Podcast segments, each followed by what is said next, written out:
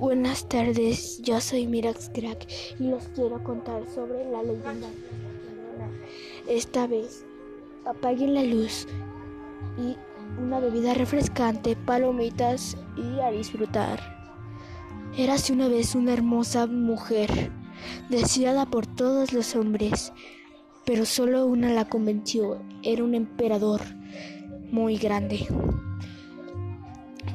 Y entonces, un día, esa mujer, el emperador, se fue de viaje. Y ella se enteró que el emperador se había casado con otra. Y entonces ahogó a sus hijos.